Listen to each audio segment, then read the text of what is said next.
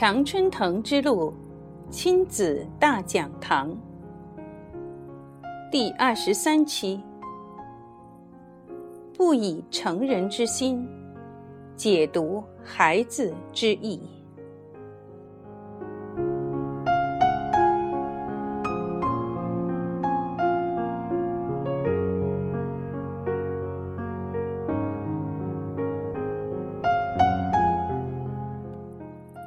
要相信身体的智慧，要相信自己的身体。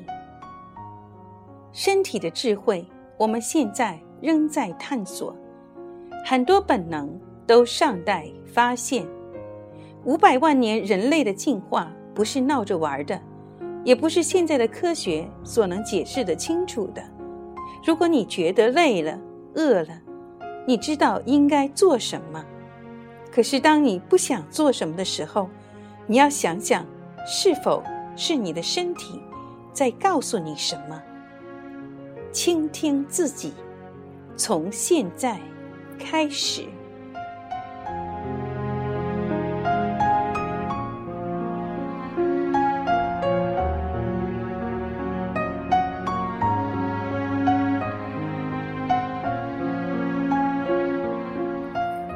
的家长朋友，欢迎您收听亲子大讲堂第二十三期的节目。不以成人之心解读孩子之意。本文来自《孩子全错就对了》一书中的第二百二十六页。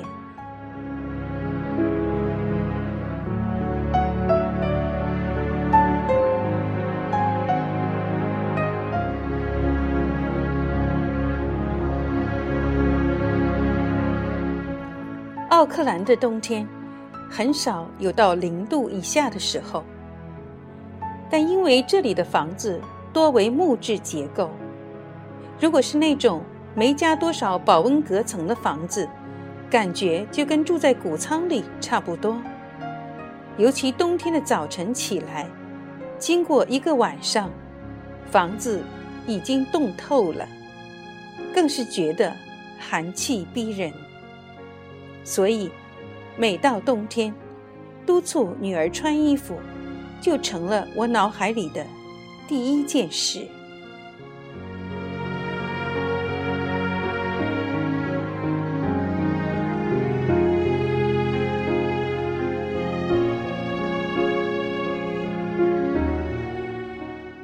记得有天早晨，女儿正吃着早餐，我看见她光着脚。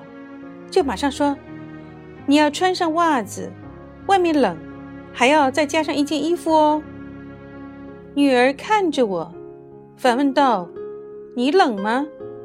我说：“我当然冷了，所以才提醒你啊。”谁知女儿却反问我说：“Mom，你冷，可是你为什么让我多穿衣服和袜子啊？”I'm not feeling cold。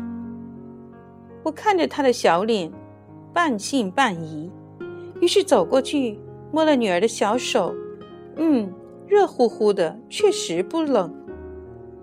我觉得你还是多带一件厚衣服吧，那样会比较 smart。万一冷的话，那你也可以披一披啊。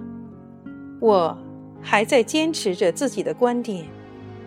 Mom，you know，我一进教室，我就会 take off my socks。My coat may be somewhere. It might disappear. 那不见了怎么办？最主要的是，我不觉得冷啊。如果我觉得冷，我会告诉你的。I will tell you. 我无话可说，只好听取了女儿的意见。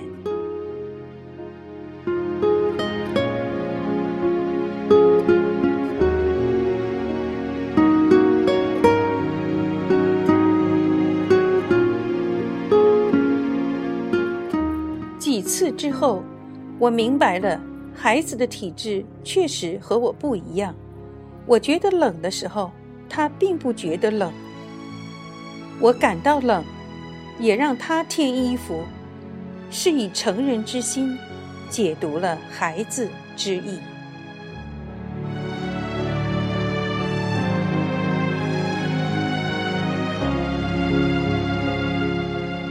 我很庆幸。我一直都能尊重女儿的意愿，非常愿意去尝试女儿所建议的东西，所以我们母女关系一直融洽，而女儿也是身心自在，自得其乐。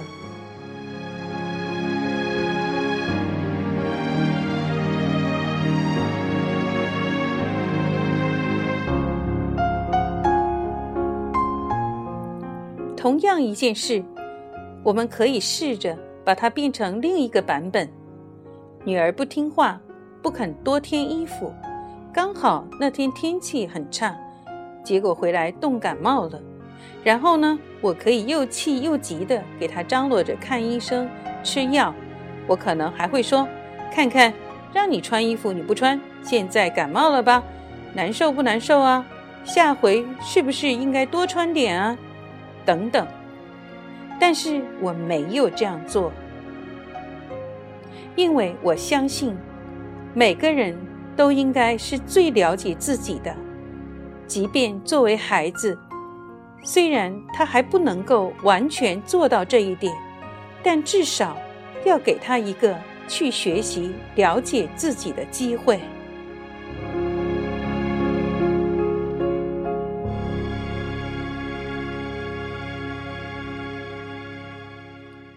如果一个孩子连自己的冷暖都不甚清楚，那他如何去学会照顾自己呢？这世界上毕竟只有自己才是自己最初和最后的依靠，所以孩子一定要学会自己照顾自己。我从来都不能，也不会以成人之心解读孩子之意。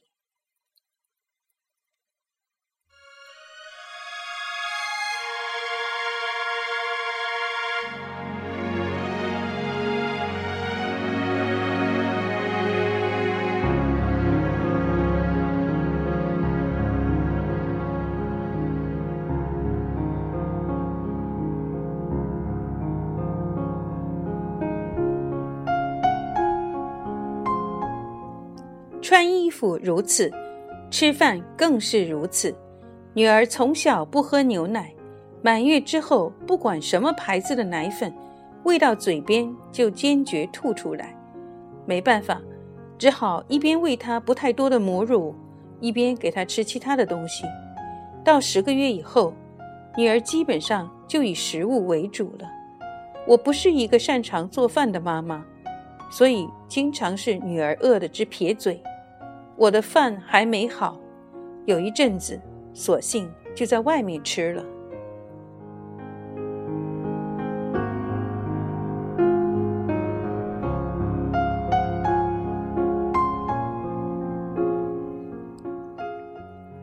仿佛听老人说过，小孩没饥饱，我也不知是真是假。当时都是独生子女，只能养一个孩子。大家都没有经验，好不容易有了经验，不管好坏又都用不上了，全部是一次性消费。不管怎样，我认为孩子一定要自己能知道饥饱，不应该靠别人替他把关。想象一下，一个连自己吃饱了没有都弄不清楚的孩子，岂不是成了别人的累赘？所以，女儿从小就自己决定吃或是不吃，吃多少，多长时间吃完。一句话，妈妈的任务是做饭，女儿自己要负责把饭吃了。孩子一定要能自己懂得饥饱，慢慢学习着自己照顾好自己。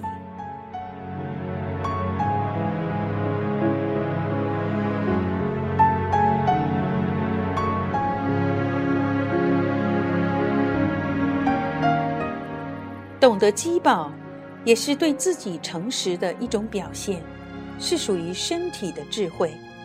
就如同孩子要明白的冷暖概念一样，我相信这种智慧，孩子一定有，也一定要让孩子把这种智慧慢慢的显现出来。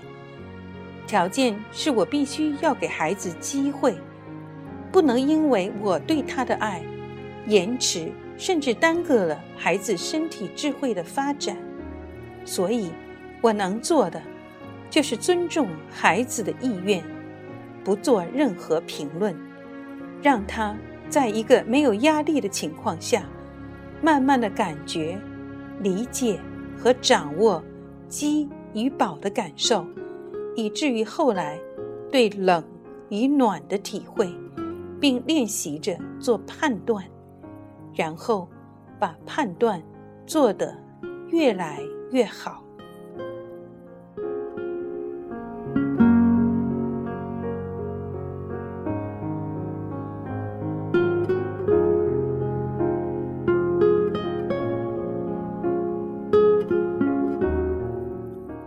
刚开始的时候，自然是很纠结的。一岁多的孩子没个准儿，有时候女儿说吃饱了，我就说好的。结果一会儿她又说饿了，所以就又想吃。我这个时候就会变得比较犹豫，给还是不给呢？往往取决于孩子饿的程度。如果女儿很饿，哭得又比较厉害的话，那就一定要给她吃了。如果不是很严重，那就还可以再推一推。我的原则是，不管如何，他一定要自己明白自己的饥饱。这也是一个练习的过程。这中间，孩子免不了饥一顿饱一顿的。但是重要的是，家长不要去做任何的批评。而是要真心相信孩子的直觉，让孩子自己决定是否吃饱了，因为这是人的本能。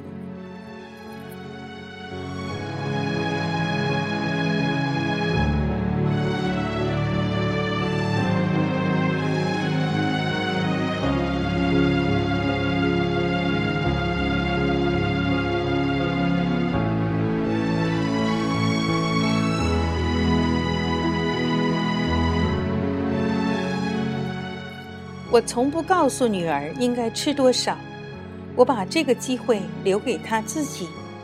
就这样，女儿在两岁前，终于能够自己把握住饥饱的感觉了。每次她说吃饱了，她就可以不用吃了。但这似乎又添了另外一个问题，那就是剩饭。所以我又在考虑如何解决这个问题。少盛饭是个方法。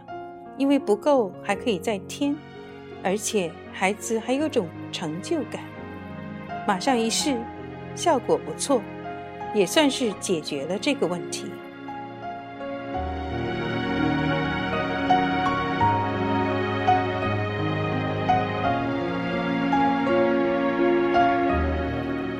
通常被人请出去吃饭的人，年龄不会太小，除非是孩子自己过生日。或者小朋友过生日，女儿应该算是年龄最小的被请吃饭的人吧。两岁的时候，女儿会吃饭的名声在我们所住的小区里传开了，并有其他人家的小朋友和妈妈登门拜访，邀请女儿去家里吃饭，女儿也会高高兴兴地跟着人家去。到了人家家里，自然都是做好了好吃的。摆在桌子上，然而朋友家的小朋友却不好好吃饭。我女儿的作用是让朋友家的小朋友看着她吃的很香，然后带动那个小朋友一起吃。我给她起了个绰号，叫做“饭托儿”。女儿可能是年龄最小的饭托儿了。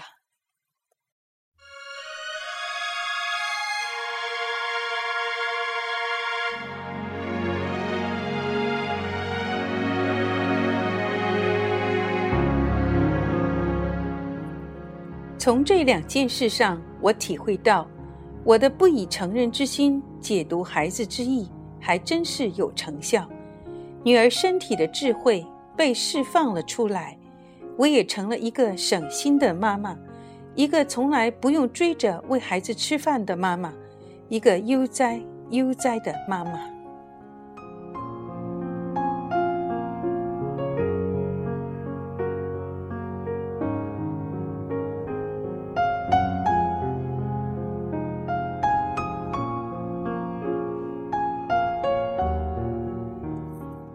亲爱的听众朋友们，感谢您的收听，我们下次节目再见。